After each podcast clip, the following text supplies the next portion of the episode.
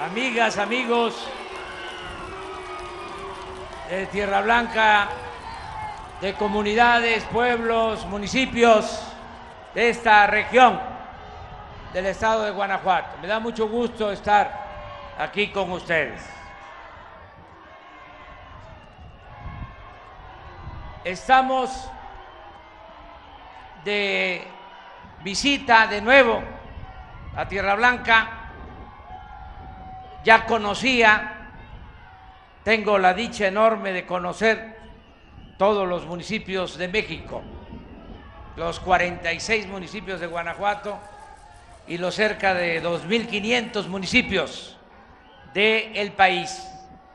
Y estamos llevando a cabo un verdadero cambio, una transformación en la vida pública de México. Y esto, entre otras cosas, significa que haya democracia, que es el gobierno del pueblo para el pueblo y con el pueblo.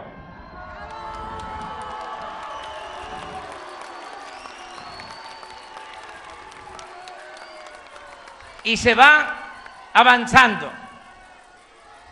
Ustedes seguramente han escuchado que hablamos de la cuarta transformación. La primera transformación que se llevó a cabo en nuestro país fue la independencia que encabezaron dos curas buenos, rebeldes, Hidalgo y Morelos, porque México era una colonia de España. Así permaneció 300 años, tres siglos, y ya llevamos dos siglos, 200 años de ser un país independiente, porque se llevó a cabo ese movimiento encabezado por dirigentes sociales que no solo buscaban que México fuese independiente, sino que fueron los primeros, Hidalgo y Morelos, en proclamar la abolición de la esclavitud. Querían la justicia para los mexicanos. La segunda transformación fue el movimiento de reforma que encabezó el mejor presidente que ha habido en la historia de México, un indígena zapoteco, Benito Juárez García.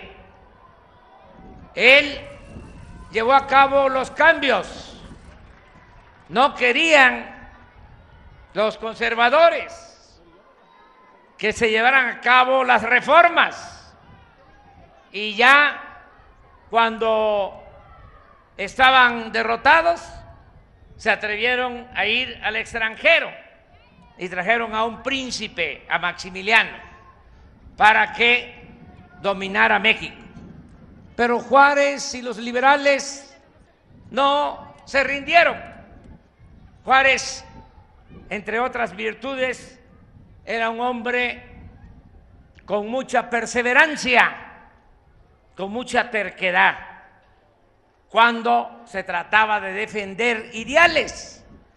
Y así se logró restaurar la República y se expulsó a los extranjeros. Y México volvió a ser un país independiente. Esa fue la segunda independencia de México. Y la tercera transformación fue la revolución, porque Porfirio Díaz llegó con la bandera de la no reelección y se quedó 34 años en la presidencia. Se convirtió en un dictador y se esclavizó al pueblo y no había libertades. Por eso fue el movimiento revolucionario, iniciado primero por los hermanos Flores Magón, por un hombre bueno, un apóstol de la democracia, Francisco y Madero, y por luchadores sociales como Emiliano Zapata, como Francisco Villa. Se logró derrocar la dictadura porfirista y se avanzó hace unos días, conmemoramos en Querétaro el 103 aniversario de la Constitución de 1917, porque en esa Constitución todavía vigente, ahí se establecieron los derechos fundamentales del pueblo de México, el derecho de los campesinos a la tierra, el derecho de los trabajadores a recibir un salario justo, a no trabajar más de ocho horas diarias. Y también en esa constitución quedó establecido que los recursos naturales, el petróleo, por ejemplo, pertenecen a la nación. No es el petróleo de particulares, ni siquiera del gobierno. El petróleo es del pueblo y es de la nación. Eso se estableció desde el movimiento revolucionario y ahora estamos llevando a cabo la cuarta transformación. ¿Y en qué consiste la cuarta transformación? Consiste en cortar de tajo con la corrupción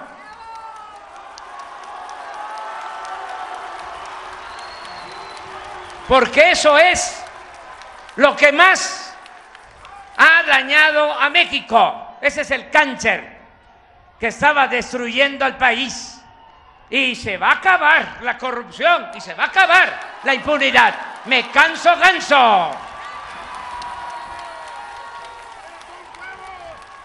Y por eso ahora tenemos presupuesto porque ya no se va el presupuesto por el caño de la corrupción. Y por eso se están llevando a cabo programas de bienestar como nunca se habían llevado a cabo en el país.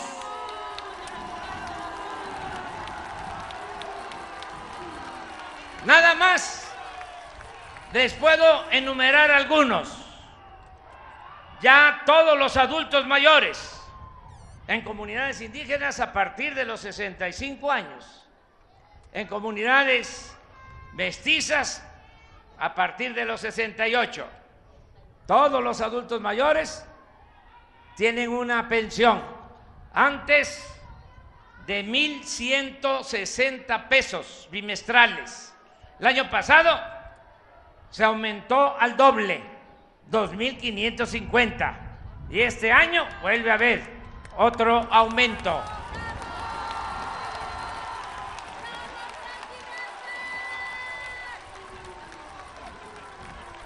También es un orgullo poder decir que las niñas, los niños con discapacidad tienen su pensión. Niñas, niños pobres reciben una pensión igual que la de los adultos mayores. Y es un orgullo poder decir que estamos entregando 11 millones de becas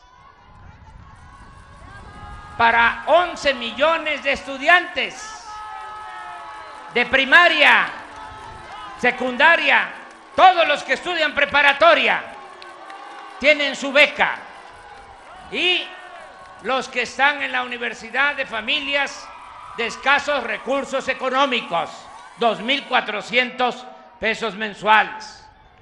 Se está atendiendo también a los jóvenes que se les daba la espalda, que nada más se les llamaba ninis, que ni estudian ni trabajan, y no se hacía nada absolutamente por ellos. Ahora se les está contratando para que trabajen de aprendices en talleres, en empresas y se les está pagando un salario mínimo mientras se capacitan. ¿Saben cuántos jóvenes están contratados trabajando de aprendices? 900 mil jóvenes. ¿Por qué hacemos esto? Porque es mejor, mucho mejor, mil veces mejor tener a los jóvenes estudiando y tenerlos trabajando que tenerlos en la calle. Vamos también a seguir apoyando el campo. Lo que era el procampo ahora es producción para el bienestar. Y va a seguir llegando el apoyo a comuneros, ejidatarios, pequeños propietarios. Y ya se fijaron también precios de garantía para los productos del campo, para que no sea el productor presa de los acaparadores, que se le pague bien por el maíz, por el frijol, por lo que producen. Se están comprando los productos básicos en los almacenes de Diconsa.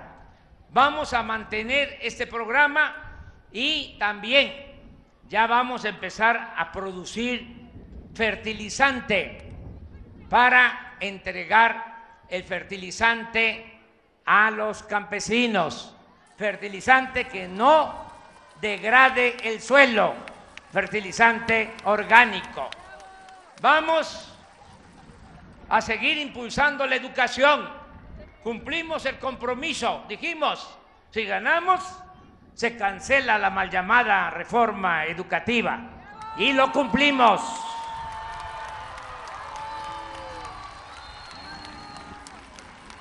Y no solo eso, van a tener presupuesto todas las escuelas. Esto es muy importante. Ya no se va a mandar el dinero para el mantenimiento de las escuelas a través de las instituciones del gobierno federal o de los gobiernos estatales. Va a llegar de manera directa desde la tesorería de la federación a la escuela. Se llama el programa La escuela es nuestra. Se reúnen los padres de familia, forman su comité y de acuerdo al número de niños que están estudiando, de jóvenes, se les va a entregar su presupuesto anual si es una escuela pequeña en donde una maestra, un maestro da los seis grados, esas escuelas se llaman multigrado, escuelas que pueden tener de 5 a 50 alumnos, son 150 mil pesos por ciclo escolar. Si es una escuela que tiene de 50 a 150 alumnos, 200 mil pesos. Si es de 150 alumnos hacia adelante, 500 mil pesos. Y va a llegar directo. Ya nada se va a entregar con intermediarios. Nada que soy de la organización campesina independiente Emiliano Zapata y dame a mí el dinero, yo lo voy a repartir. No, primo hermano, ya eso ya se acabó. Porque así no llega. O no llega completo. Llega con moche, con piquete de ojo. Ahora, la pensión adulto mayor, su tarjeta la pensión para la niña, niño con discapacidad, su tarjeta, la beca para estudiantes, su tarjeta, el apoyo al campesino, su tarjeta. Hemos tenido problemas, pero ya se va a resolver, porque estos dejaron abandonado el país y no hay sucursales bancarias, pero estamos ya construyendo 2.700 sucursales del Banco de Bienestar. Y aquí en Tierra Blanca va a haber una sucursal del Banco de Bienestar. para que puedan cobrar sus recursos de manera directa, porque ahora, como no hay sucursal bancaria, hay quienes se tienen que trasladar hasta dos, tres horas y llegan al banco y les dicen, no hay dinero, ven después. Eso se va a terminar. Lo mismo les digo, va a haber internet en todo el territorio nacional. Internet gratuito en plazas, en escuelas, en centros de salud, en hospitales. Y vamos a seguir avanzando para fortalecer la educación. Miren, se canceló la mal llamada reforma educativa y no hemos tenido ningún problema con las maestras y con los maestros. Están trabajando, están cumpliendo ya no se va a volver a ofender al magisterio nacional. Ya son otros tiempos. También que quede claro, se acaba la privatización en todo. Ya no se va a privatizar ni la educación ni la salud. La salud y la educación no son privilegios, son derechos del pueblo de México.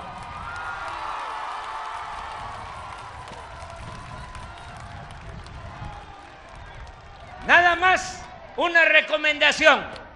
Ya se están formando los comités en las escuelas para recibir su presupuesto. La recomendación respetuosa es de que el tesorero, si se puede, sea una mujer, porque las mujeres son más honradas que los hombres.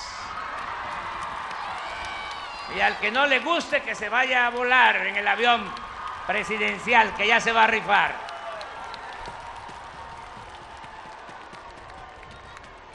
En lo que tiene que ver con la salud, miren, ya se llegó a un acuerdo con los gobiernos estatales.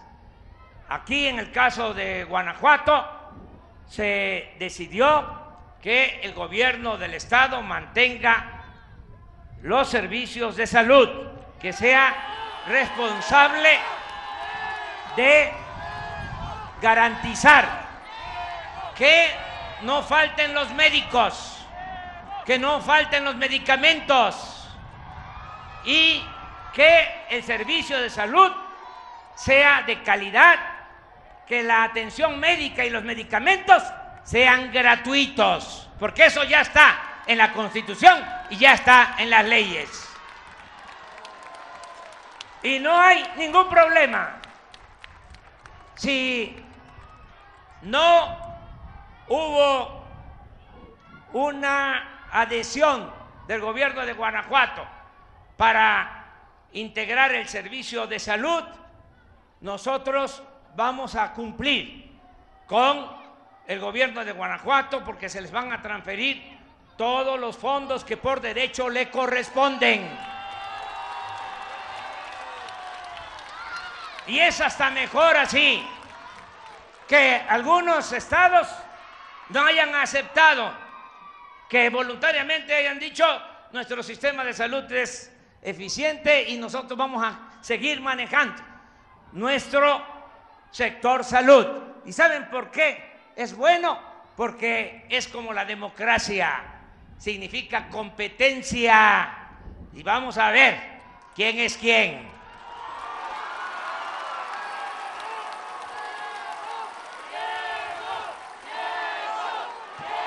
¿De acuerdo?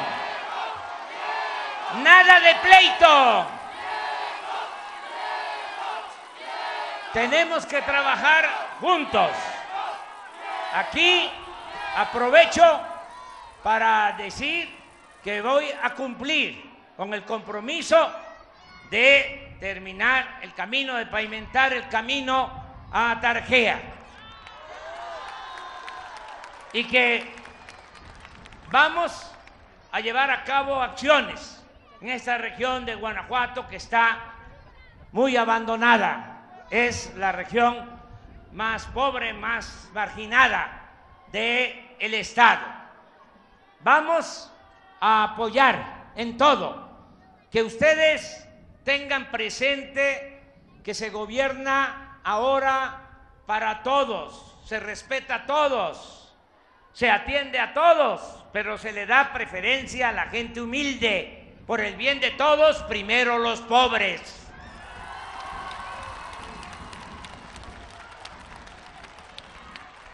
Y tenemos que unirnos todos, no eh, pelearnos. Claro que hay diferencias. Sería muy aburrida la vida si todos pensáramos de la misma manera. Hasta nos dormiríamos, estaríamos bostezando. Eh, qué aburrido. Pero cuando hay democracia, hay pluralidad. Podemos pensar distintos, diferentes. En la dictadura no se puede discrepar. Ahí solo se protesta con los dientes apretados. En la democracia podemos manifestarnos. Somos libres y eso es lo que queremos establecer en nuestro país. Una auténtica democracia. Y mientras no hay elecciones, trabajar todos juntos. Cuando ya vienen en las elecciones, cada quien que agarre su partido. Pero mientras no haya elecciones, las autoridades tenemos que coordinarnos. El partido, como su nombre lo indica, es una parte. El gobierno es para todos. Eso es lo que se tiene que aplicar. Nosotros venimos de muchos años de lucha y como estábamos en la oposición, pues se marginaban hacia un lado, discriminaban a quienes se enfrentaban a el partido en el gobierno. Si llegaba un apoyo a un pueblo y si hiciera de la oposición, no se le daba nada. Nada más a los que eran del partido en el gobierno. A esos les tocaba, tampoco mucho, despensa, frijol con gorgojo, que era lo que daban, nada más. Ahora no es así. Todos, sin distinción, tienen derecho a recibir los apoyos, los programas de bienestar. Ya no hay esa discriminación. Y también les digo, así como ya es delito grave la corrupción, ya es delito grave porque se hizo una reforma a la Constitución, es delito grave el fraude electoral. Nada de estar utilizando el presupuesto para favorecer a partidos y a candidatos. Nada de estar repartiendo migajas para obtener los votos. Nada de estar rellenando las urnas, de estar falsificando las actas. El que haga fraude se va al bote sin derecho a fianza. Se acaba la antidemocracia. Me da mucho gusto estar aquí con ustedes, sobre todo aquí en estas tierras indígenas, en estas comunidades originarias y como aquí se dijo, hay que mantener las tradiciones, las costumbres. Miren, durante mucho tiempo se padeció y todavía de racismo. Y esto llevó a que muchos abandonaran sus tradiciones, sus costumbres, sus lenguas. Cuando nos debemos de sentir orgullosos de nuestros orígenes. El que no sabe de dónde viene nunca va a saber hacia dónde va. Y una cosa siempre lo he dicho, es la educación y otra cosa distinta es la cultura. Y es mucho más importante la cultura que la educación. Esto tiene que quedar muy claro. Los pueblos originarios de México vienen de tiempo atrás son culturas milenarias, llenas de sabiduría. Es un orgullo mantener nuestra identidad. De modo que si se recuperan las lenguas, eso sería una cosa muy importante y que a nadie le avergüence, al contrario, que sea motivo de orgullo. Además, les digo a ustedes, vamos a darle en este sexenio atención especial, preferente a las comunidades indígenas.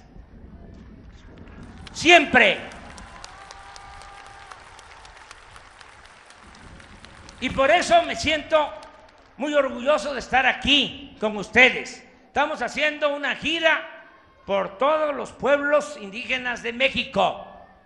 No estoy visitando las ciudades, estoy recorriendo los pueblos más apartados y voy a regresar a Tierra Blanca, voy a regresar a Quechú,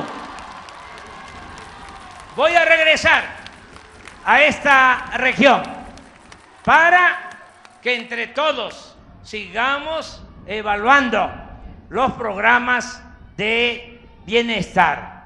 Y aprovecho también para dejar un saludo a sus familiares que trabajan en Estados Unidos, los que por necesidad se tuvieron que ir a buscarse la vida del otro lado de la frontera y agradecerles.